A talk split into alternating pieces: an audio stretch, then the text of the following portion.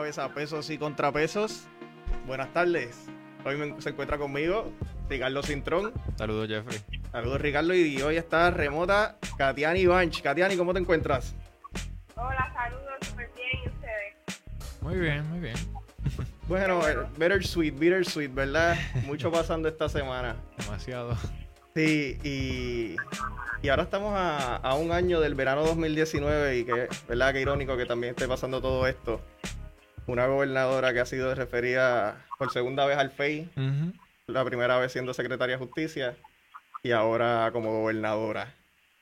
En mi opinión, este, pensando en lo- los eventos del 2019, yo pienso que creo que no, no, no estamos en, en una mejor posición de la que estábamos en ese momento. Creo que la corrupción gubernamental todavía está rampante, lo hemos visto también y vimos cómo se, cómo se desveló todo aquí en lo de las pruebas y, y todavía el amiguismo sigue, este, los hijos talentosos todavía siguen, pero siento que hay una peor administración pública, sorprendentemente. No estoy, no estoy diciendo que lo que hizo el pueblo en el verano 2019, que fue una victoria sumamente, a lo mejor la, le resto diciendo que fue simbólica, pero era algo bien necesario. Necesitábamos saber que de verdad el pueblo tenía, el que tenía el poder, que el poder este, descansaba en el pueblo. Pero entiendo que el remedio, ¿verdad? Este fue peor que, que la enfermedad en este momento. ¿Qué ustedes piensan? Ricardo. Sí, eh, pues, pues sí, ciertamente el, el- el evento del verano 2019 fue uno más que histórico, considerando nuestra, nuestra historia política en términos de eh, las, los pocos eventos que hemos tenido, fuera de la excepción de la, que cuando ocurrió la Marina en Vieques y la grande y la manifestación tan, tan considerada, tan voluminosa que fue eso, y que el verano fue, eh, para todos los efectos, fue, fueron más, una mayor cantidad de personas. Eh, sí, vamos, vamos a ponerlo así, tuvimos la esperanza, eh, algunos, ¿verdad? Yo personalmente pues, pensé que, que sí, que Puerto Rico se estaba como que finalmente despertando. Nos estábamos dando cuenta de que, ok, todo el mundo habla mal de nuestro gobierno, todo el mundo está claro de que nuestra clase política eh, pues nos sirve, muchos candidatos eh, llegan ahí por carambola y demuestran, ¿verdad?, que no están del todo capacitados, nuestras agencias públicas Sí. o sea, el mérito no, no, no es, no es lo que reina aquí, sino con quién tú estás conectado. Eh, pero ahora mismo estamos viendo situaciones mucho más serias Sí.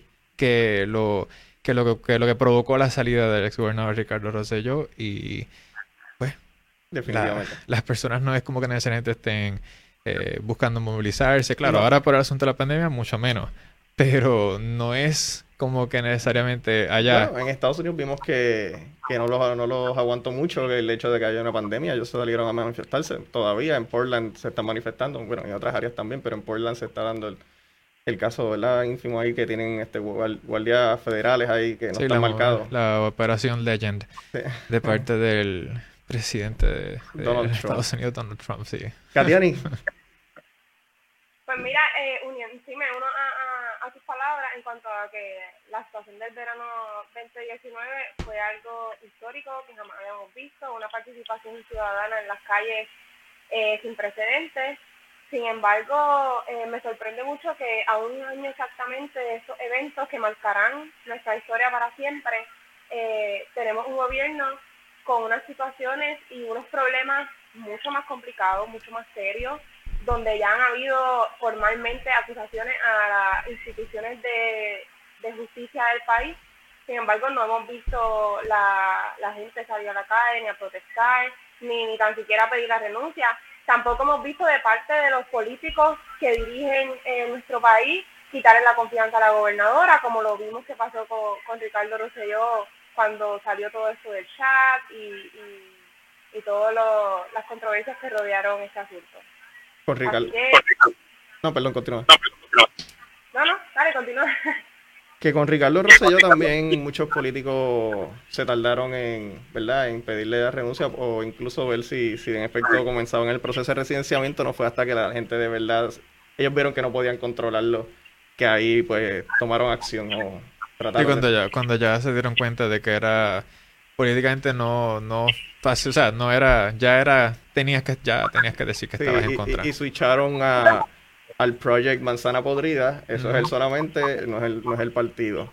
Pero, bueno, También, también lo veo un poco contradictorio eh, en cuanto a su discurso de que ah, eh, le estamos tirando la confianza a Ricardo Rosselló por posibles actos de, de, de comisión de delitos o actos inmorales, pero sin embargo hoy estamos viendo que, que ya en efecto hay investigaciones en curso contra funcionarios públicos como Evelyn Vázquez, la señora gobernadora, que la gobernadora Wanda Vázquez ha sido protagonista en eventos sin precedentes en relación al FEI, porque fue la primera, ha sido la primera secretaria de justicia que ha sido refugiada del FEI, que se había radicado cargo. Y ahora como gobernadora es la primera gobernadora que se le asigna un fiscal, un fiscal independiente para que continúe con esa investigación, con la posible comisión de delitos. Y pues por ese punto también me, me, está un poco, ¿verdad? Me, incomoda tanto eh, eh, la reacción del, del pueblo como la reacción de nuestros líderes políticos. y pues vamos, vamos a comenzar por ahí. Vamos a empezar con, lo- con los referidos del FEI. Ricardo, ¿qué, qué, qué se encontró en ese, en, ese informe que se filtró? ¿Recuerda? O Katiani también, si, si quiere jump in. Creo que, que hablaban de que la gobernadora pudo haber violado el artículo 4.2 del Código de Corrupción, que irónicamente ella misma firmó. Ella era la que empujaba esa, esa legislación para el tiempo en que estaba el gobernador Rosselló, donde en esencia tocaba el que no se podía, si se tomaban represalias en contra de algún funcionario público que delataba algún acto que él encontraba o ella encontraba que era en contra de la ley, etcétera, pues que si se tomaba represalias, pues obviamente se iba a encontrar que esa persona estaría violentando ese artículo ¿Y de la qué, ley. ¿Y qué salía en el informe que estaba haciendo la gobernadora? Pues que la gobernadora ahí tomó, se entiende, ¿verdad? Eso, eso es lo que eh, esas investigaciones, ¿verdad? Revelaron, que fueron, por cierto, cuatro investigaciones de manera, ¿verdad? Por diferentes fiscales y todos llegaban a las mismas conclusiones. Sea, que hubo serias irregular- irre- irregularidades y posibles violaciones a diversas leyes, tanto estatales como federales, y también sobre, eh, con reglamentos, ¿verdad? Internos de, de la agencia. Eh, básicamente se señala que la gobernadora tomó represalias en contra de la ahora exsecretaria de, de familia, se me escapa el nombre ahora, pero eh, fue alarmante cuando salió todo esto de las noticias, cuando salieron las noticias, porque la exsecretaria estaba denunciando públicamente que ella entendía de que estaban haciendo actos, eh, posibles actos de, de corrupción al ver que funcionarios políticos, en este caso se hacen eh, representantes y senadores, estaban eh, presentes en estas actividades donde se estaban entregando esta, esto, se me escapara la palabra, este, eh, eh, estos suministros Sí.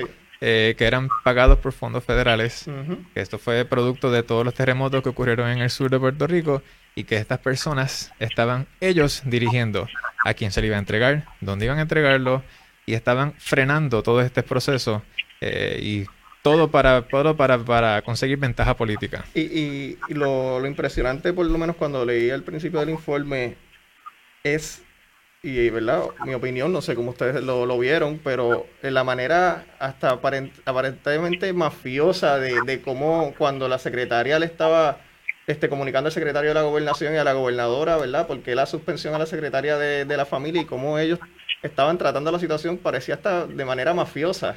Sí, O sea, definitivamente. sí, este, era preocupante. Este, ajá. Justamente de fortaleza, eh, se desprende, ¿verdad?, de, de que hubo una, una intervención indebida para que se volviera a su posición a la persona que la Secretaría de Educación, de Secretaría de Familia había, había tomado la decisión de, de suspender. Y eh, tan reciente como esta mañana todavía la gobernadora estaba dando su- sus justificaciones de por qué lo hizo, de, de cómo fue que surgió todo, aun cuando estamos viendo ¿verdad? el informe del FEI, como dice Ricardo, que pasó por cuatro investigaciones y, y todos llegaron a las mismas conclusiones. Y es importante señalar que lo que hace justicia es un referido al panel fiscal independiente especial de que ellos encontraron que hubo un- una posible comisión de delito y lo que hace el panel es analizar lo que se le recibe y ver si recomiendan o no un FEI que tampoco es que ellos están acusando, es, es simplemente que recomendaron el FEI ahí, que entra el, que es el fiscal independiente especial. Especial independiente. El- eh, perdón. Entonces, esa, esa figura es la que entonces empieza a hacer otra investigación que como podemos ver, le ampliaron el scope de la investigación por los eventos que, que, el panel puede hacer eso. El panel puede entender que, que, la investigación puede, puede abarcar más.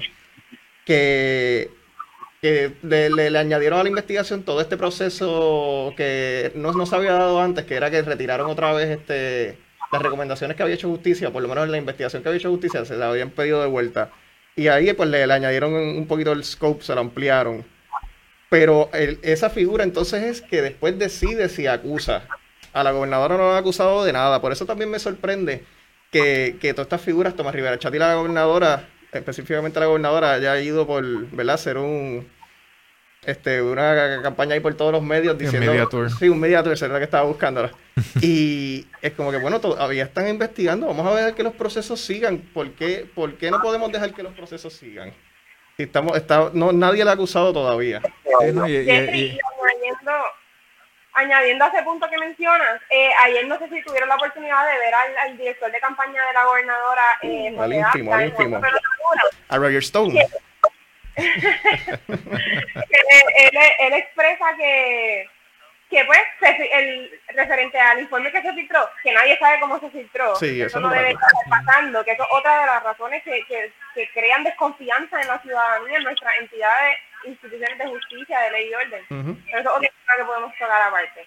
Este, él hace referencia de que en ese informe se desprende de que la gobernadora no, no hay ninguna evidencia que demuestre que la gobernadora eh, actuó de manera indebida o la posible comisión de delito pero por otro lado, la gobernadora eh, solicita la desestimación y entonces, ¿cuál es, el, ¿cuál es el miedo entonces? Deja entonces que el FEI concluya el proceso y que el propio FEI tenga que decir, mira, realmente aquí no hay evidencia suficiente que sostenga que la gobernadora eh, cometió delito.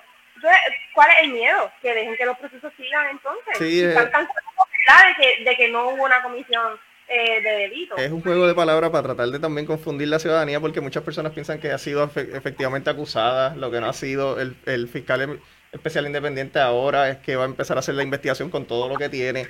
So, sí, es, simplemente como dijo Ricardo, es un miniatur para ¿verdad? tratar de mitigar el daño antes de las primarias. Sí, ¿no? y, restarle credibilidad a, esta institución que, pues volvemos, lamentablemente, como todas estas instituciones, y, y pues el panel no es la excepción, pero eh, la evidencia que se, que se toca en ese informe son declaraciones juradas, hay fotos, hay videos, hay una serie de documentos. O sea, todas estas declaraciones juradas de todas estas personas, de estos fiscales, eso es pena de perjurio, o sea, todo eso está ahí. Tú no vas a necesariamente declarar ahí cosas que sean después falsas, que tú entiendas que son falsas, te estás arriesgando mucho. O sea que, y volvemos, cuatro investigaciones por fiscales independientes y todos llegaron a la misma conclusión. O sea, es por, por eso es que esto es muchísimo más serio que lo ocurrido en el verano 2019. Muchísimo más serio. ¿Y vas a decir, Katiani? Que... Se me fue lo que iba a decir. Ok, no te preocupes. Este, lo que iba a decir es que, que sí, eh, eh, ahora sí me llama mucho la atención la parte que, que, la gobernadora y el director de campaña hablan del conflicto de interés que posiblemente tiene uno de los, de los del panel. Te ríe, ¿verdad? Porque creo que, pues, como vimos en, no recuerdo en qué medio de noticias fue, que ya empezó a sacar unos screenshots de, de Facebook y, wow, a eso, a, eso, a eso hemos llegado, de verdad. Sí. Todo porque le dio like a la página de los políticos, en este caso a Pierre Luisi. Que, que a lo que vamos, que, que ya todos sabemos, mano. Para estar en muchas de estas posiciones del gobierno, son partidistas. Todas esas posiciones de confianza, hasta las mismas del panel especial independiente, sabemos que para llegar ahí tienes que ser conocido por el partido. Por eso también discutimos, la otra vez que discutimos en, la, en, la, en el, panel anterior de la crisis política, que hablamos de posiblemente que, que sea el secretario de justicia que sea independiente y que sea electo, y que después ellos ahí también pues tengan sus fiscales que ahí pueden a lo mejor hacer la investigación. Pero Sabemos que eso todavía ¿verdad? Está, está en debate. Y ahora con la realidad que nos encontramos. Esta persona se, entonces se, está alegando que, no, que no es una persona que, o sea, está, está, está parcializada. Y me está curioso porque, ok, ¿qué, ¿qué, pasaría entonces esta persona? Porque tenemos uno entonces que se inhibió. Entonces, si, si, esta persona se descualifica, ¿qué, qué hacemos? Entonces, ¿vendría el alterno a la votación? Que sería entonces el que ya quiere meter también. ese, es el jueguito que ellos quieren hacer. Ahí es el asunto, porque es que esa, porque esa persona que se que terminó inhibiéndose todavía no sabemos pues cuáles fueron esas razones. Sí. Y ahí es que pues es que quieren sembrar esa duda de que es que está parcializado porque pues evidente, porque según ellos apoya a su contrincante en las primarias. Y entonces la, la, la campaña de Pierluisi creo que tiró un contraataque diciendo que la persona que la, la gobernadora quiere nombrar para, para el panel como alterno le dio like a una página de Rivera Chats. Sí. A eso hemos llegado. de verdad. Pero como yo estaba, como estábamos comentando eh, eh, el compañero Ricardo y yo antes de comenzar, muchas veces, o sea, un simple like a una página no no significa, eso, eso es razón suficiente para tú pensar que una persona está parcializada con el nivel de candidato. Inclusive, más aún, las encuestas estas que hacen en los medios de, de, de noticias, eh, sobre la encuesta de, para la gobernación, ni tan siquiera esos votos te dicen a ti que esa persona necesariamente está parcializada con el, candidato. Yo creo que, que, que, han caído tan bajo con, con querer eh, quitarle credibilidad a los procesos que, no presentan ni, ni evidencia sólida ni fundamentos válidos para, para hacer esas acusaciones. Y, para mí esto, esto de, la, de, de lo de la gobernadora, de, de que el juez está parcializado, es una movida política más para poder llegar a echarle la culpa a, a Pedro Pierluisi y a ese tipo de campaña, como lo ha hecho con todos sus escándalos. Definitivamente. Que ella no tiene culpa de nada y que si la atacan a ella, la, o sea, que, la razón por la cual la están atacando a ella es porque ella está defendiendo al pueblo. Como lo dije anteriormente, saquemos a Pedro Pierluisi del panorama. O sea, si está haciendo las cosas mal, las investigaciones como quiera se iban a dar. Y bobo le dicen a Pierluisi y a cualquier otro candidato que no le saque ventaja política a esas cosas. Siempre va a pasar. Lo van a hacer los populares cuando pasen la primaria y tengan tiempo de enfocarse en, el, en el partido contrario que el PNP. Lo va a hacer el Movimiento de Victoria Ciudadana. O sea, tienes que estar preparada porque si actúas mal, por ahí es que te va a atacar tu contrincante. Definitivamente. Uh bien, no le des tela para cortar. todavía yo creo que muchas personas no, no pueden creer lo que, lo que está pasando. Esa, esa guerra interna de, del Partido No Progresista de verdad está destruyendo la, credibilidad, está así, destruyendo la credibilidad de las instituciones y del gobierno. es un partido en, implosión, o sea, están, están destruyéndose de adentro hacia afuera y, y, se, y se están llevando enredados básicamente a todas nuestras instituciones. creo que todo el mundo que estaba mirando de fuera del Partido Nuevo Progresista, hasta los mismos rivales políticos están, están que no lo pueden creer lo que están viendo, no, que ellos mismos se estén haciendo ese tipo de daño y a las instituciones a la vez. Es fuerte, pero volviendo entonces al nombramiento que quería hacer la gobernadora, que queríamos tocar ese aspecto en el análisis político y entonces también el legal. Este, tocando, ¿cuál, cuál, cuál crees que tomamos primero, el político o el legal? No, pero el político. El político, sí. Entonces, pues la gobernadora, a dos días creo que fue de, que se le asigne el, fiscal especial, pues somete el nombramiento. Digo, no lo somete, lo pone como, como nombramiento, ¿verdad? Este, se me escapó la palabra, este, en receso. Sí, que fue un nombre, exacto, que fue un nombramiento, pero en, receso. Sí, Que, que, después explicamos lo que, lo que significa eso. Pues entonces Johnny Méndez aparentemente convoca a la Cámara de Representantes y a Dios lo cuelgan. Y después él le dice a Jay Fonseca que lo hizo para defender a la gobernadora. Porque él entendía que se veía, se veía impropio, se veía como a destiempo. Y que ellos tenían este, este poder de ellos autoconvocarse, evaluar el nombramiento y colgarlo, si es necesario. Y tocando entonces ese tema político, Johnny Méndez actuó correctamente a mi entender, porque Wanda Vázquez fue careless, este, to say the least, ¿verdad? Porque es que, como se dice, feo para la foto. ¿Cómo, cómo después de haber sido referida, haberle sido referido un fiscal especial, quieres entonces hacer un nombramiento de una persona que posiblemente, porque te recordemos que todavía hay investigaciones supuestamente en justicia que tienen que ver con ella, que entonces llegarían a la consideración del panel, que entonces esa persona tendría que votar. O sea, sí, entiendo que Johnny Méndez la jugó bien, pero la, la, gobernadora no puedo creer que pudo haber sido tan careless que ustedes piensan, o soy yo aquí que esto soy bien y, que una, y que es una persona que también es cercana a ella. O sea, que, que no, no se pudo ni esmerar un poco en que no se viera, en que no en que como ella dice, que no se vea la apariencia de algo impropio o indebido. O sea, es, es, es como que un, un error tras otro, un error tras otro. Y así, lo, vio- y así lo vio todo el mundo porque cuando yo puse en mis redes sociales que en el- entendía que la Asamblea Legislativa, o por lo menos a la Cámara, no se podía autoconvocar, muchas personas me decían, ok, pero huele mal. Y yo, sí, sí, huele mal. ¿Qué tú piensas, Katiani? Yo pienso que si la, realmente la, la intención de Johnny Méndez fue salvarla, no la logró salvar. Porque ya la, la acción se, se llevó a cabo. Sí. Y ya la apariencia de, de irregularidad, de parcialidad, ya estaba acompañada a ese nombramiento.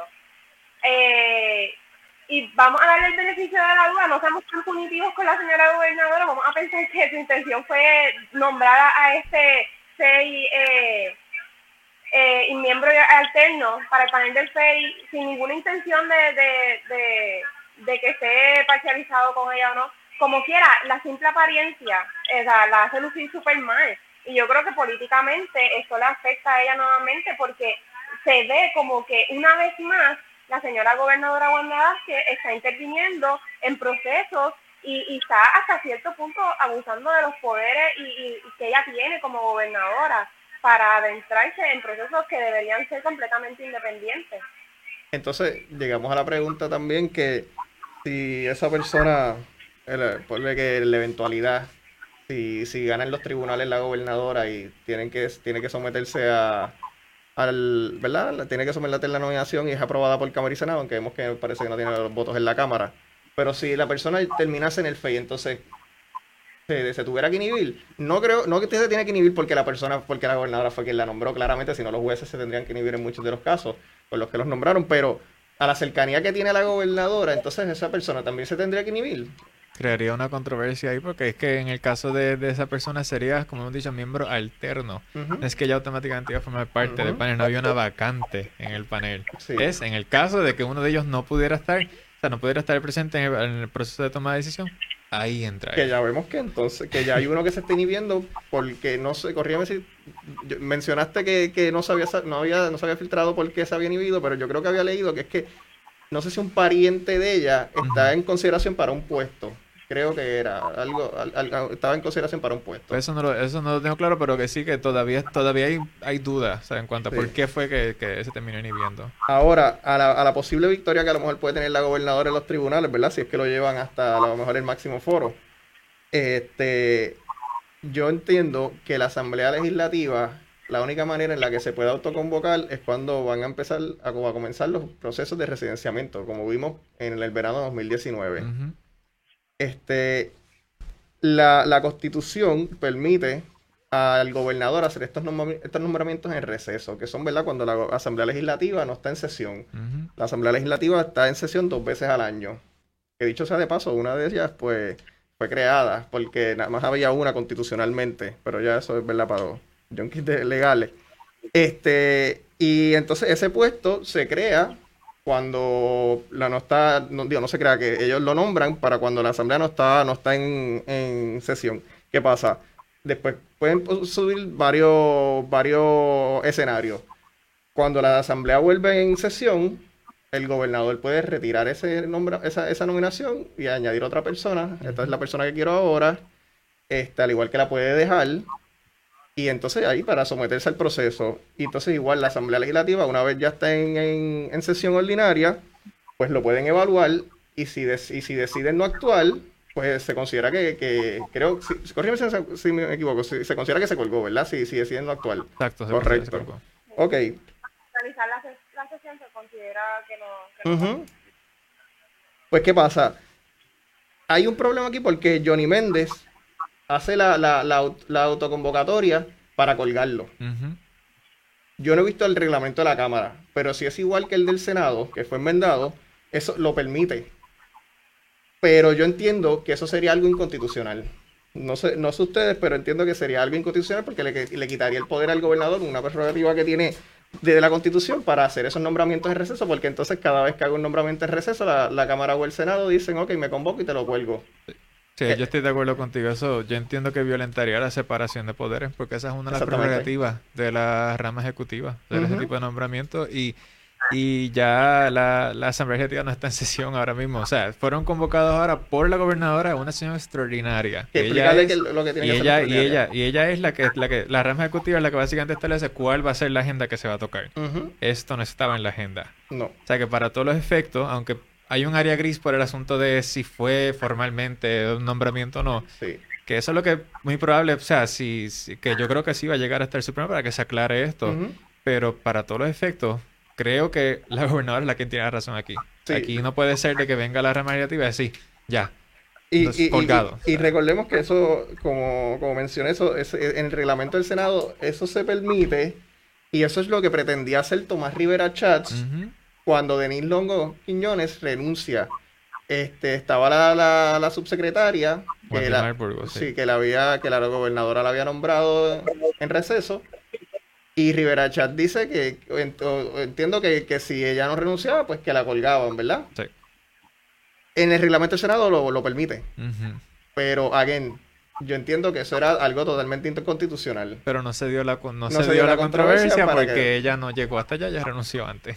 Entonces podríamos, entonces, como tú bien dices, a lo mejor termina esto en el Supremo y ahí pues podemos aclarar que a mi entender el, el Supremo declararía, no, no la- la- la- la- el reglamento del Senado, creo que es 4 47.2, porque no, no es lo que está en la controversia, pero se entendería que también no, no sirve. Ujú. y o sea, quedaría revocado. So, a mi entender, si como tú dices, la gobernadora tiene toda la razón en esta, no sé si se lo vayan a aprobar como quiera, ya vimos que la Cámara no quiere aprobárselo, Ujú. pero legalmente la gobernadora tiene razón.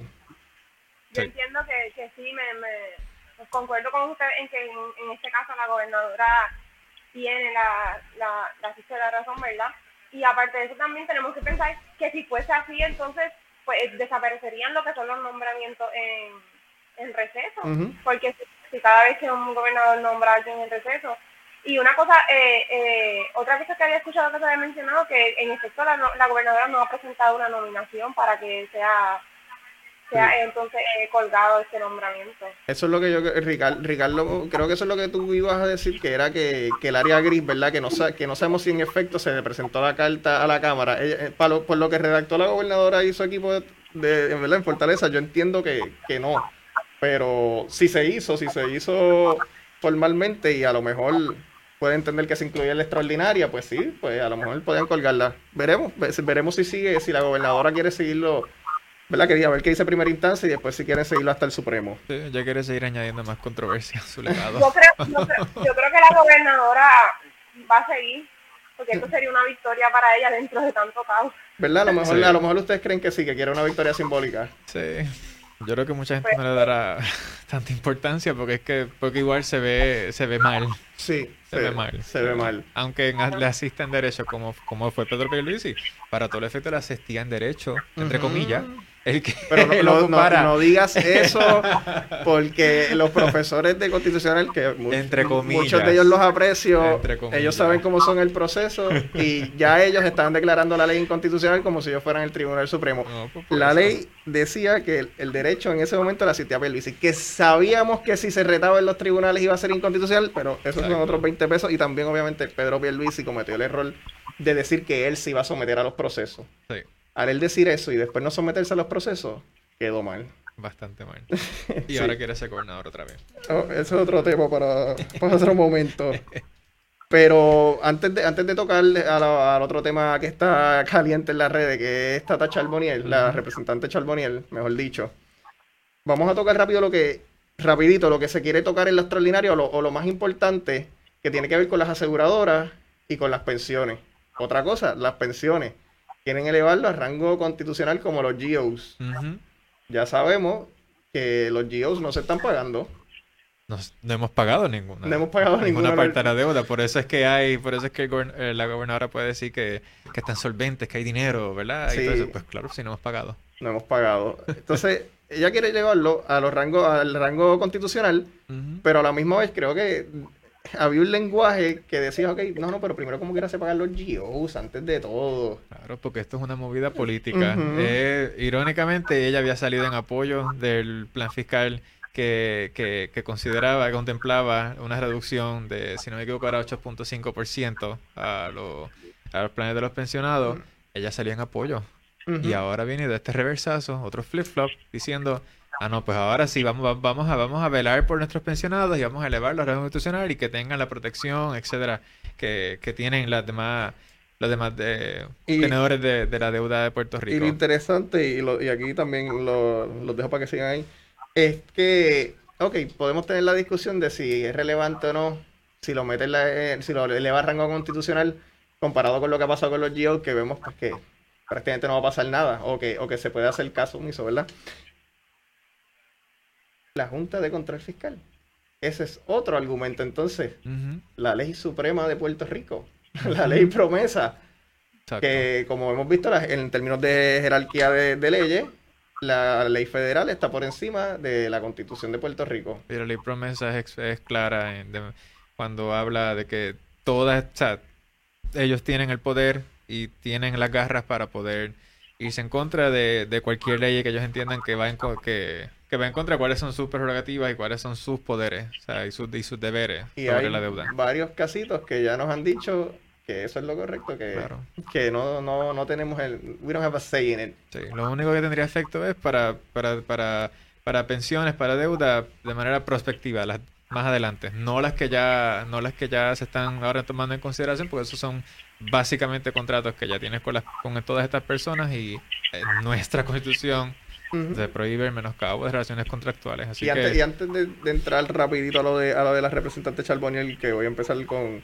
con Katiani, ¿puedes explicar rápido o, el problema que hay o lo que ella quiere hacer con lo de las aseguradoras?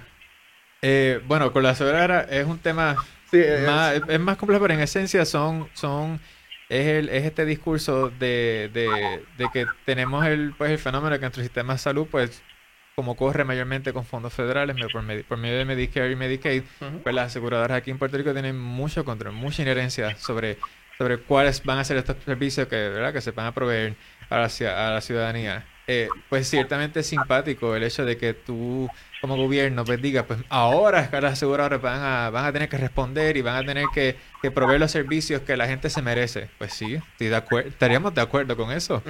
Pero ¿con qué, qué, qué, cómo es? ¿Qué, ¿Qué, fichas tenemos nosotros a nuestro favor?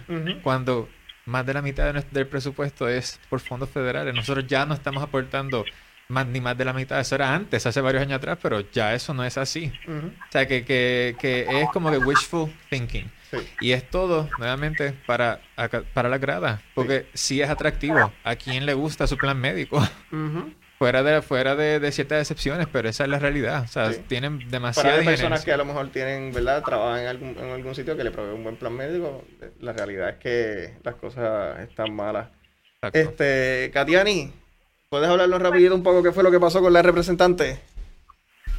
Bueno, quería aportar antes un poco al ah, tema de la extraordinaria, si me lo permite. Sí, eh, adelante.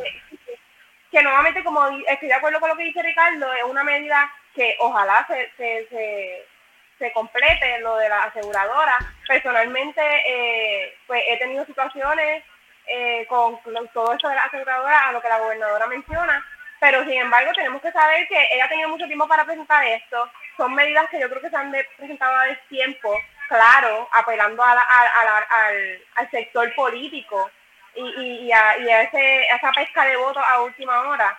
Eh, igualmente, eh, son medidas que, no, van no los vamos a ver los resultados de inmediato, son a largo plazo. Y también quiero traer que en la conferencia de prensa la gobernadora mencionó que iba a estar eh, eh, dándole la autoridad a la, dándole poder a la autoridad de financiamiento de vivienda para que traspasara las viviendas eh, reposeídas a los damnificados del área azul. A mí personalmente me, indigna mucho porque lo he sufrido, yo soy de Yauco, sé lo que ha pasado, mi familia, muchos de mis familiares ahora mismo están viviendo en casas de otros familiares que viven en Estados Unidos, o sea, en casas prestadas, porque con todo esto del COVID también no podemos estar todos aglomerados en una, en una sola vivienda. Y tú me dices que a seis meses de, que todo esto ha pasado, de que la gente está brincando de casa en casa, vagabundeando por ahí, ahora la gobernadora sale con que tiene la solución. Los alcaldes del área sur le han presentado soluciones desde el día cero y no las han querido eh, tomar. Así que a mí me parece también que una vez más se está utilizando el dolor del pueblo y, las situaciones eh, penosas que vivimos, que nos ha tocado vivir lamentablemente para hacer política y adelantar los intereses partidistas. Y, para mí eso eh, es indignante y yo creo que, que debemos repudiar estas acciones.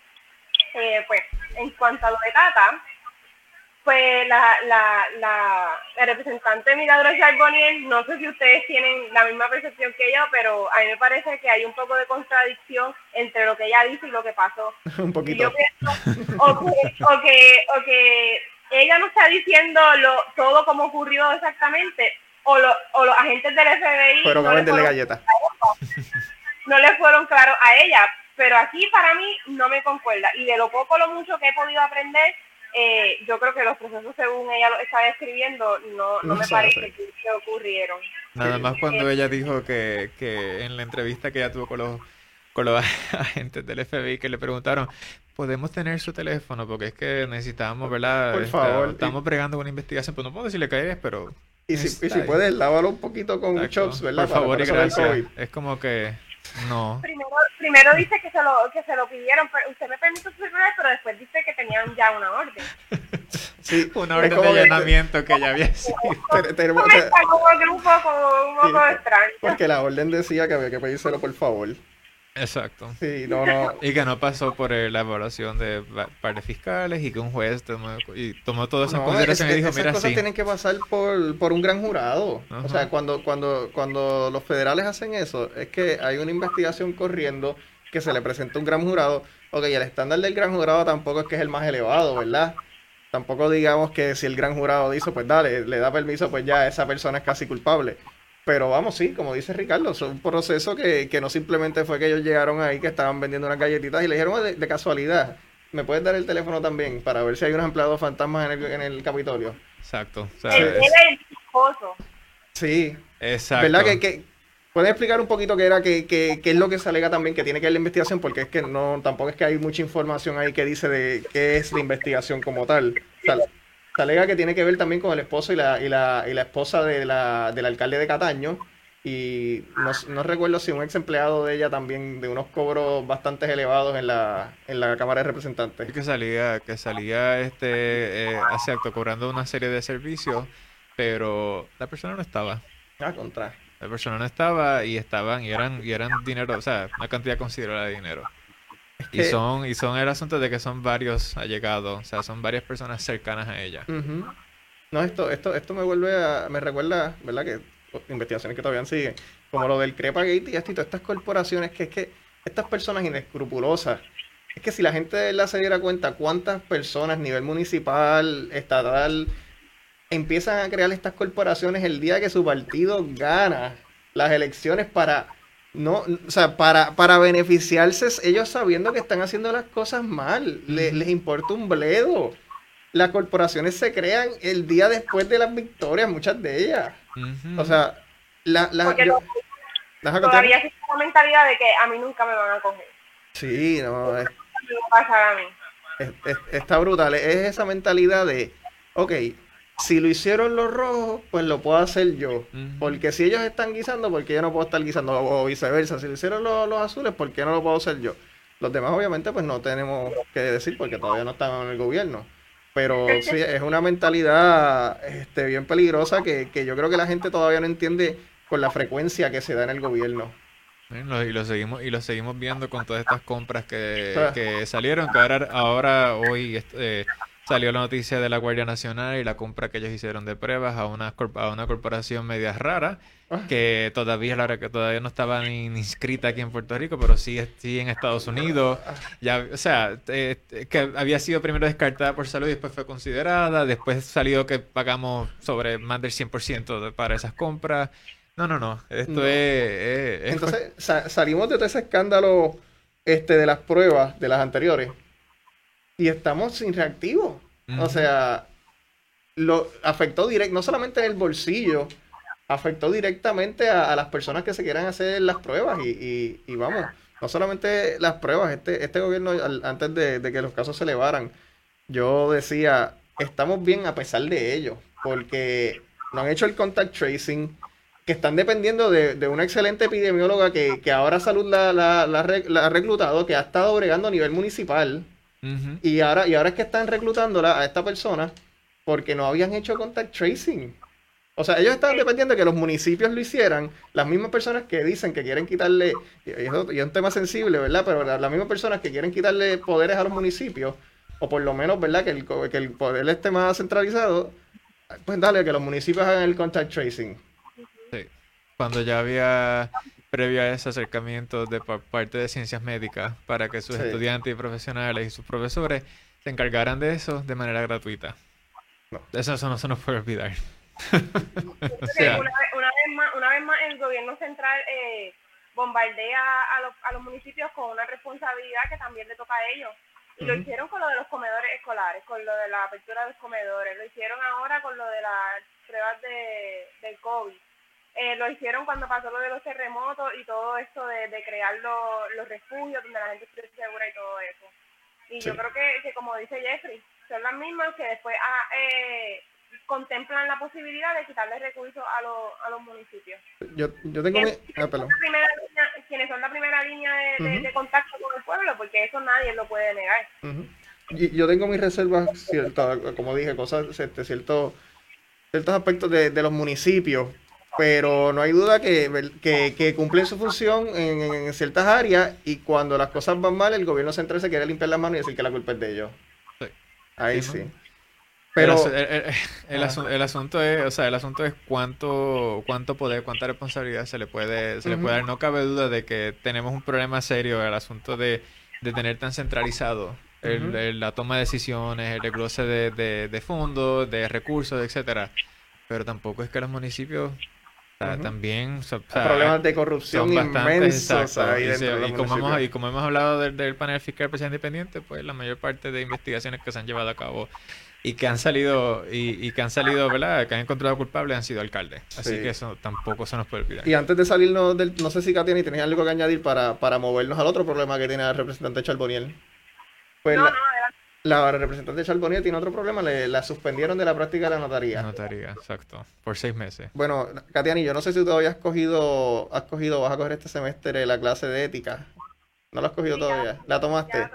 Viste los dos casos de Char no te estoy diciendo que me los resumas aquí, ¿verdad? Ni tampoco, simplemente para verla, este, viste los dos casos que ya tiene la representante Charboniel, ¿verdad? Que se estudian en, la, en las clases de derecho. O sea, ella no es extraña a estas cosas. No, definitivamente. Ahora... Es un tercero. Pero yo, yo creo también que, que, que no sé, creo que lo, hicieron en un momento, yo creo que un poco un, propio. Esta que ya lleva alrededor de siete años, si no me equivoco. Y, la sacan ahora, cuando ella aún tiene encima eh, en estos momentos lo del, lo del FBI. Ahora el tribunal la, la, de, la, la saca de, la, la suspende de la notaría. Y yo creo que es una vez más también, aunque no sea así, da la apariencia, puede dar la apariencia y de que, de que, de que hay otras intenciones detrás. Y yo creo que es una vez más, esto otro, otro asunto que le quita credibilidad y, y mina la, la, la, confianza que el pueblo, los políticos y todo ciudadano debe tener en las entidades y las instituciones de justicia, orden y ley del país. Uh ¿Y tú crees que, tú crees que, que es porque vieron a la representante, que es una de las más poderosas en la Cámara de Representantes, la vieron vulnerable y dijeron, ok, pues aquí podemos este, darle el incaso que teníamos que darle hace tiempo o simplemente así es que se llevó a cabo el proceso? Yo entiendo que así fue como se llevó a cabo el proceso porque esto era una investigación que ya llevaba 11 años en curso. Ok. Y, y ella tuvo su, tuvo su, su, tiempo en el tribunal. Ella presentó su evidencia y el jurado, y el, jurado el, juez encontró, no, usted falló. O sea, aquí, aquí se violentó los canales de ética y la ley, y la ley notarial. Ella alegó de que se habían, de que habían falsificado su firma y su sello en los escritos. o sea, se encontró que eso no era cierto. Ella hizo un traspaso de una compraventa, eh, de, un, traspaso de una compraventa y es por medio de un documento privado, un contrato mm. aparte. Y eso no puede ser así. Mm. Eso tiene que ser por medio de una escritura pública. Tiene que elevarse a escritura pública. Vamos a ver si ella no lo hizo. Benvenuti o García Cárdenas, ¿cuál habrá sido su profesora de obligación y contrato? Bueno, quien sea, quien sea estará informando ahora mismo. Porque... María Charboniel este, fue, yo creo que se graduó de la Inter de Derecho. Sí, de la Inter. Igual que Rivera Chats. Igual que Rivera Chats, Igual que Alejandro García Padilla. Sí.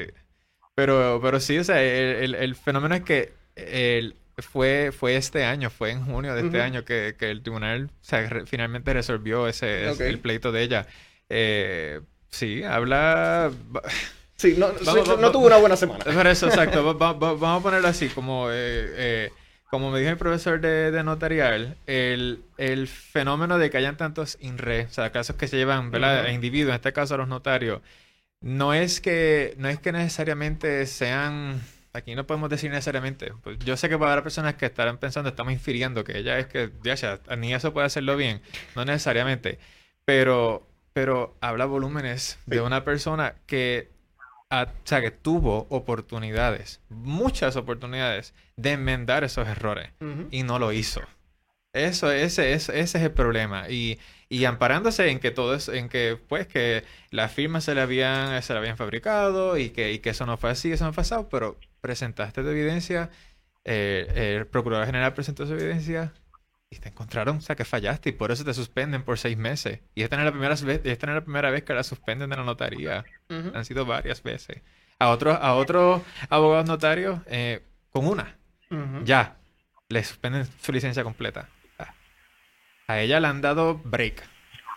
le han dado break. ¿Ustedes realmente creen que esto tenga un efecto adverso en su candidatura? No, no creo. No creo que le vayan a dar... De la, de la forma en que está diseñado el sistema, ¿verdad? Ella de seguro va, va a caer en, las primarias y pues aunque pierda las elecciones cae por ley de minoría, entiendo yo. Si ella fue, ella este cuatrenio, aunque no creo que ahora en las próximas elecciones tenga la misma suerte, pero ella fue la, la representante con mayor... Con más, votos. Más votos. Yo creo que segundo fue Manuel Natal y ella fue la primera. Sí. sí. No, no, yo que no debemos olvidar que realmente Milagrosa Lázaro Bonilla pega a un sector cristiano que es muy, muy poderoso y muy grande en Puerto Rico. Así mismo es. Sí, que, que, esto se queda pues en la discusión de, de, pues, de otros sectores del país que de por sí no, no la ven a ella con buenos ojos. Pero sí, habla, sí. para mí habla volúmenes, eh, esos errores. Y ahora ya acercándonos a la, a la recta final, este, que, ustedes dos me dijeron que querían hablar. Aquí en Guaynabo están las campañas encendidas. Aquí ustedes me dijeron que querían hablar sobre el tema de, educación, de, si era presencial. Bueno, como lo presentó el secretario. ¿Qué, fue lo que presentó el secretario, Katiana y Ricardo? Pues mira, el secretario ayer hizo una conferencia de prensa en la cual eh, expresó, ¿verdad? Y dijo claro que las clases eh, van a comenzar, eh, los maestros van a comenzar creo que el, el 3 de agosto eh, de manera remota, luego van a desinfectar las escuelas por eso de la de las primarias, del evento primarista, y entonces después van a estar asistiendo de manera presencial, tomando unos talleres y unos procesos de preparación, y las clases como tal empezarían el 17 de agosto, y se está planificando eh, empezar en septiembre eh, un sistema híbrido. Algunos días los estudiantes irán a la escuela, otros días los tomarán de manera remota. Y también se van a dividir las clases, lunes y miércoles unas clases, martes y otras clases, y entonces los viernes los tienen eh, separados para los estudiantes de, del área sur, creo mayormente fue, que terminaron el semestre de manera brusca, como sabemos, y entonces le dieron un, un progreso eh, condicionado para entonces evaluar a esos estudiantes que tienen unas lagunas en, en ciertas materias para poder reforzar eh, esa área. Pero todo, obviamente, todo va a estar atado a cómo sigan los casos y el progreso de, del coronavirus. Eso estaría tan bello si de verdad yo le tuviera confianza al sistema de educación público del país. como que se escucha súper lindo, me parece un plan excelente, pero son tantas cosas que tomar en consideración y ojalá se ejecute de la manera en que se está diciendo, de la manera en que se está poniendo en el papel. Pero también tenemos que considerar eh, todo esta, de, eh, todos estos asuntos del internet, los aparatos tecnológicos que necesitan, realmente todos los estudiantes van a tener el, los materiales necesarios para poder eh, tener su educación óptima. Yo creo que, ya con lo que vimos el semestre pasado no nos podemos arriesgar a que nuestros estudiantes sigan eh, teniendo lagunas y pasando el semestre así, así como así. O sea, en el sur los estudiantes no cogieron clases desde enero. O sea, el semestre completo no se dio clases. Todavía, todavía hay personas que están preocupadas si todavía pueden meter a, a sus hijos a las escuelas que, que no están seguras por si hay otro terremoto. Exacto. Eso, eso, eso todavía es un problema que no se ha resuelto, pero Ricardo... Que... Ajá. Este es un asunto que, que, tocaron también, que van a estar eh, las escuelas de los pueblos más afectados, van a estar eh, poniendo eh, vagones para dar clases. Y otra cosa también que yo digo, yo pienso que, que estamos como que ya un tiempo muy corto, ya esto se debe ir ejecutando, ya debemos empezar a ver estos movimientos. Sí. Definitivamente. A mí, a mí lo que más me preocupa con eso es, digo, son varias cosas que me preocupan con, el, con nuestro sistema de educación, pero ellos están contando con que la, con que el estudiante promedio cuenta con papá y mamá, o, o sea, cuenta con, con, un núcleo familiar que va a estar, si uno, si uno de los dos no puede estar presente en la casa, pues esa persona va a tener que estar, y, que va, va, a tener que estar vigilando, ok, vamos a conectarnos, vamos a tomar las clases, algunas serán eh, live, otras serán ya pregrabadas, le enviarán material por medio de los programas, pero no es como que el, o sea, el estudiante promedio, esos datos lo tienen ellos. O sea, los que están debajo, los que están en la escala de pobreza, se, estima que son el 50 y algo por ciento que no tiene acceso a una computadora, laptop, o sea, eh, tablet, etcétera. Y mismo como tal los problemas de internet. Exacto. Y, aquí, y, aquí en Guaynabo cada rato se está yendo también la luz, ¿verdad, Wilton? tengo entendido, por lo menos en el distrito de, en el distrito de Ponce, tengo conocimiento de que se habían comenzado ya a repartir eh, los aparatos tecnológicos tanto a profesores, a maestros como a, estudiantes. Que se haya continuado en, otros distritos o que eh, ya eh, por, lo menos en el distrito de Ponce se hayan repartido a todos los estudiantes, no lo sé. Y, esto, y, esa es otra cosa, nosotros lo pudimos ver en nuestro semestre que, que ¿verdad? Justamente tuvo que haber sido mitad en, en este, remoto con los profesores eso no es tan fácil como decir, ok, cambiar la clase a remota y ya. No, el profesor de verdad tiene que tener este todo, todo lo que ellos van a dar, tienen que saber cómo darlo de esta manera, tienen que saber cómo, cómo ¿verdad? Que el aprovechamiento académico del niño, valga redundancia, ¿verdad? Lo aprovechen, porque no es tan sencillo como, ok, vamos a hacer lo mismo, pero de manera remota. Nosotros lo vimos con, nuestros profesores de Derecho, algunos se ajustaron, otros no se ajustaron. estos, estos maestros de escuela pública, muchos de ellos, están cogido algunos cursos, que no, no, escucha al, secretario, no sé si, si habló de eso.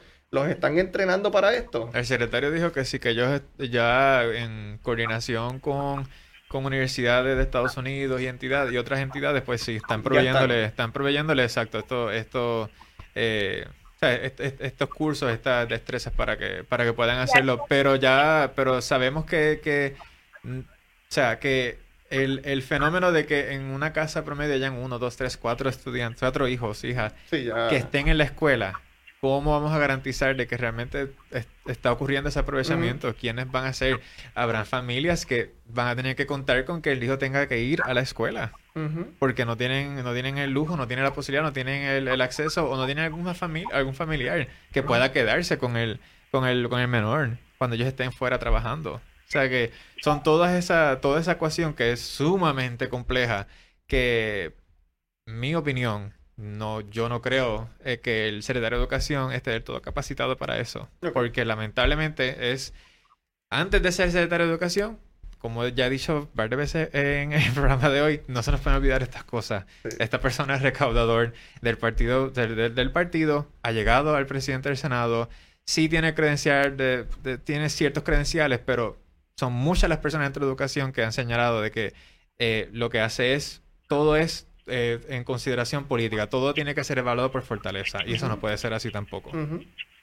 ¿Algo, algo para, para terminar el tema? Sí, que yo iba a sumar que eh, nosotros que somos ya adultos se nos hace, se nos hizo muy complicado terminar este semestre de manera virtual, el tú estar tanto tiempo sentado delante de una computadora, eh, los ruidos de tu casa, las distracciones que tienes, imagínate, eso es un gran reto para los niños. O sea, tú, tú poder tener el aprovechamiento deseado y que debería tener la educación.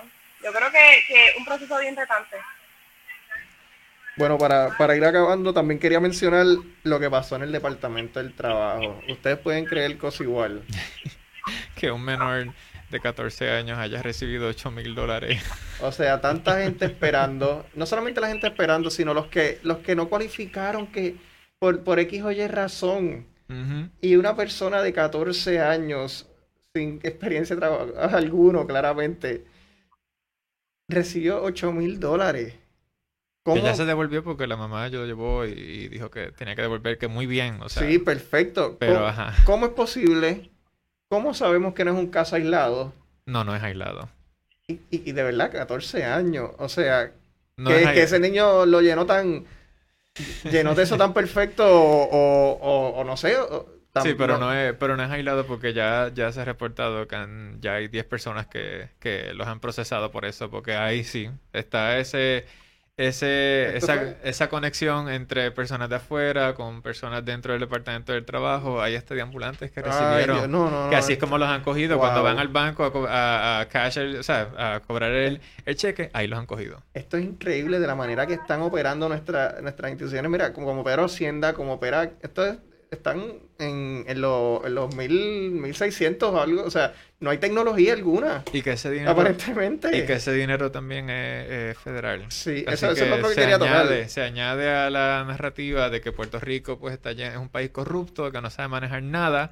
Y que por eso es que se justifica todas estas restricciones eh, sin precedentes que han impuesto a Puerto Rico. Y a oídos de Trump llega que un muchacho de 14 ya años. Lo tiene que tener wow, o sea, eso increíble. O sea, ese muchacho debería estar trabajando con, con, el NIE o algo así, tú sabes, él es como el Catch Me If You Can, como en la película de Leonardo DiCaprio. No, fíjate que trabaje con, las autoridades, porque wow. Está como la carta de Hacienda que se que, que, llevaron. Ajá. ¿Te acuerdas? No, está brutal. Katiani. Que a eso también hay que sumarle los casos de personas que, que han eh, creado certificados de comerciantes para solicitar eh, la ayuda de, del Departamento de Trabajo cuando no es verdad. O sea, no tienen ninguna propiedad, no tienen ningún comercio y han recibido una cantidad exorbitante de dinero. O sea, y ahí es que uno dice, ¿cuál es, cuál es el proceso de, de, investigación y el background que dicen que por eso se tarda en la solicitud y cómo qué, qué tipo de proceso están utilizando? O sea, ¿cómo es posible que personas así mientan y reciban efectos de dinero? Eh, eh, eh.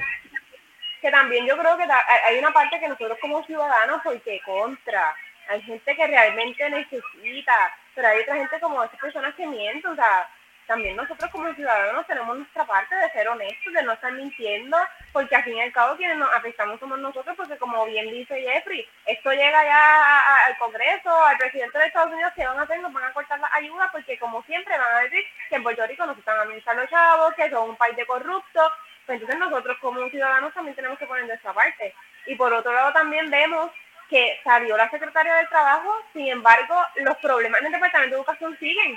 O sea que esto no es, esto no es un problema de, de quien dirige la agencia, esto es un problema del sistema como tal, que durante años se ha ignorado, no se ha invertido, y yo creo que, que en esta pandemia ha quedado sumamente eh, eh, a la luz de, de, de, lo, de lo ineficiente que son los procesos y de lo arcaico que son nuestros sistemas de, gobierno. Es que somos los gobernantes que hemos tenido han sido gobernantes reaccionarios, no son gobernantes que prevén las cosas, simplemente reaccionamos tan pronto surge el problema. Y es indignante porque precisamente abrimos o comenzamos el proceso de reapertura porque no podíamos mantener los ciudadanos en su casa, muchos de ellos sin trabajar porque no tenían cómo comer o, o comprar la comida o cualquier otra cosa que se necesite dinero. Y por eso precisamente tuvimos que abrir y saber que entonces puede haber varios esquemas de personas dentro del gobierno, al igual que personas privadas que a lo mejor no tienen nada que ver con el gobierno, quitando ese dinero que podría estar llegando a estas personas que están desempleadas, de verdad que es frustrante. No, y esa es la palabra que voy a usar porque Wilton no me deja hablar malo. Exacto. me estoy relajando, Wilton. no, y el hecho... Y el, no, no, no. ¡No!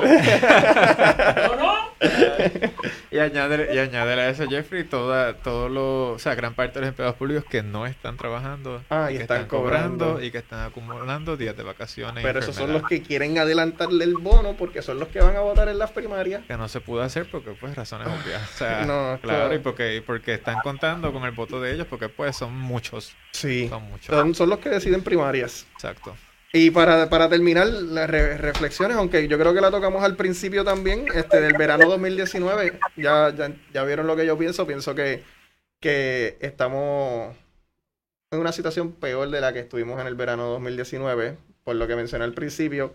Entiendo que la corrupción gubernamental, el favoritismo, el amiguismo y los hijos talentosos siguen igual de rampantes, si no peor. Y la administración gubernamental, por lo menos en apariencia, parece que, que ha colapsado totalmente no que diciendo que Ricardo Rosselló y las personas, que muchas de ellas son todavía los que están ahí, este, están haciendo un gran trabajo, pero aparentemente aquí sí se ha visto que, ha colapsado completamente. Y como dije, no, no es que se le tenga que quitar el, mérito a lo que hicimos como pueblo, que entendería que, es algo que, que deberíamos cogerle costumbre cogerle costumbre en el sentido de que cuando nos indignemos, pues lo, hagamos, pero no, que, no que nuestros políticos cojan de costumbre estar haciendo esto a cada rato, porque para nosotros fue algo... Bueno, ellos lo han cogido de sí, costumbre. Sí, lo han cogido de costumbre y no, y no han aprendido. para, para nosotros fue algo grandioso el que nosotros pudimos darnos cuenta, mira lo que podemos hacer cuando nos unimos. Pero miren, hasta en los mismos estados, hay estados que han, que, que han, que han residenciado gobernadores por un tubo y siete llaves.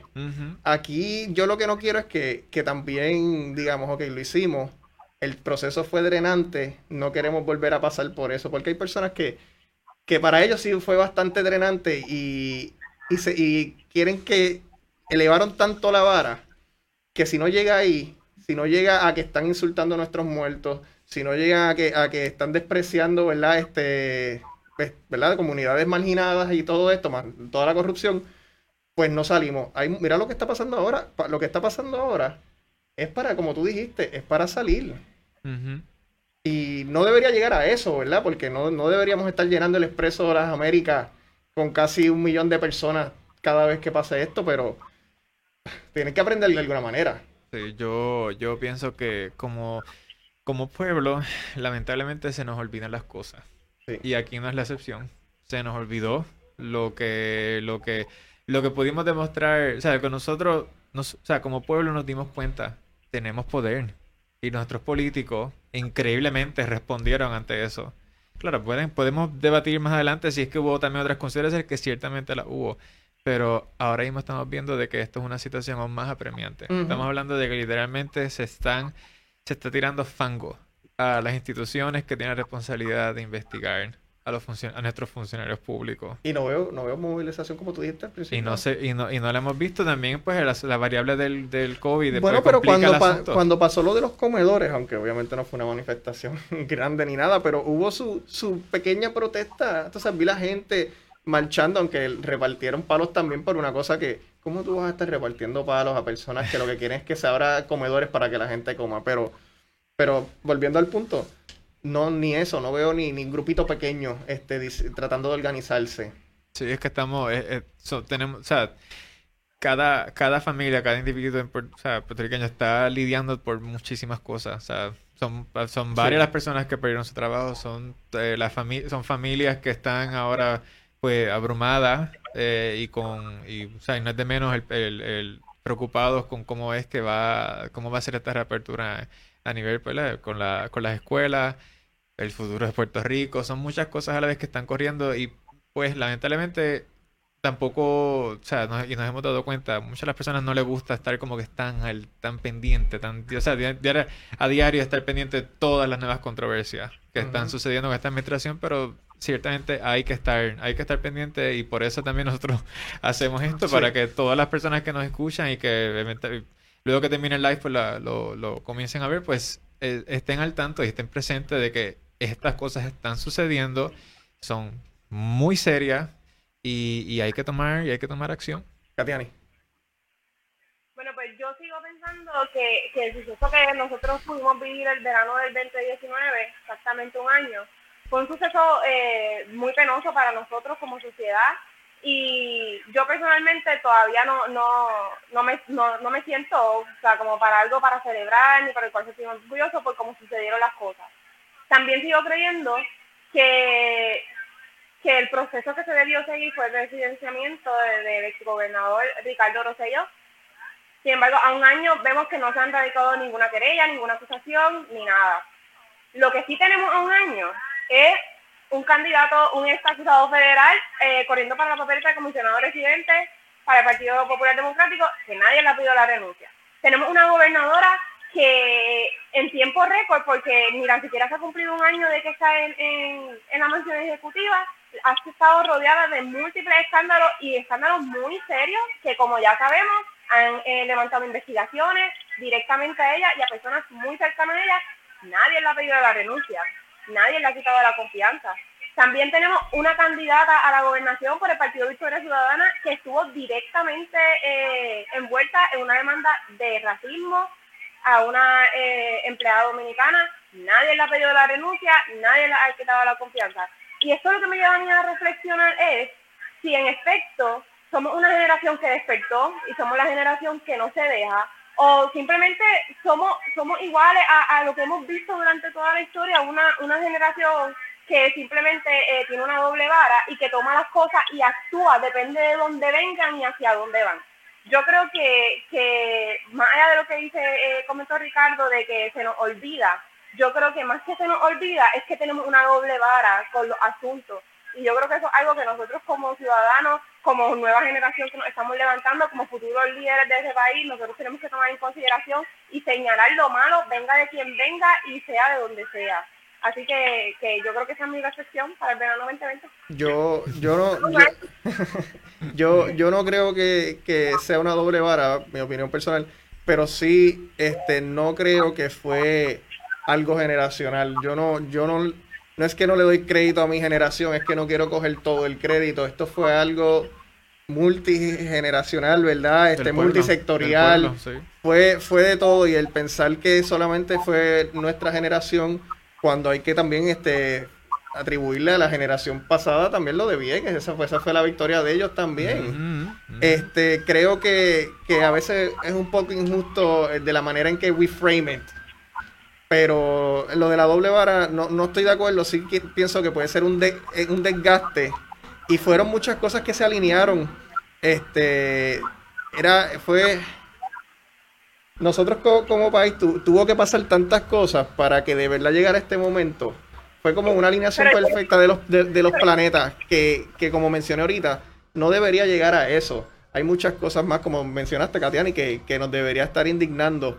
Pero fue como, como que la presión llegó ahí y explotó. Y yo espero que, que, no vuelva a pasar a que tenga que pasar todo esto acumulativo para que explote otra vez. Sí. Jeffrey, hoy a un año estamos viviendo cosas mucho más serias mucho más fuertes de lo que se vivió el verano pasado y por lo que la gente salió a la calle. Entonces, ¿por qué no estamos viendo la misma reacción? Es que la política, la política está, igual que en Estados Unidos, tan polarizada que si no hubieran pasado esos sucesos específicos que eran tan generales, universales, en, que todo el mundo se sintió que, que estaba siendo atacado, pues no pasaba. Pero es por la misma polarización de la política. No, no, no creo que es algo de nuestra generación. Sí, no, y que, y que, y que todavía o sea, todavía está presente el discurso de que tenemos que, o sea, de manera indirecta, porque al principio estaba bien claro de que no, tenemos que darle la oportunidad, o sea, cuando entró la gobernadora tenemos que darle la oportunidad para que pues ella enderece las cosas, ella apenas lleva unos meses ahí, todo eso, pero ya, pero ya lleva bastante tiempo, ya ha tomado varias decisiones, ya ha hecho muchas cosas y como dijo Katiani, se añade a la historia como la primera gobernadora en ser investigada y como secretaria de justicia también en ser investigada. Falta, En la lista de Katiani faltaba también al, presidente del comité de, nombramientos del Senado, ¿verdad? El honorable Héctor Martínez también, este, que está en la papeleta y es preside una comisión muy importante también. Sí, son varios. ¿Ibas a decir algo, Katiani? Sí que como, ahí se me fue la línea, en verdad, discúlpame. No, no te preocupes, ya, ya con esto, yo creo que con esto terminamos. Este, Ricardo, si quieres decirle a las personas lo que vas a estar haciendo a las 7 ahora, con que vas a estar compartiendo con, con ¿cómo es? ¿Tu voto, tu voto cuenta? Sí, con, a las 7 eh, va a haber un va, va, a haber una transmisión en vivo con la organización Tu voto no se deja, donde yo voy a, a, estar presente representando a peso y contrapeso de este proyecto de nosotros.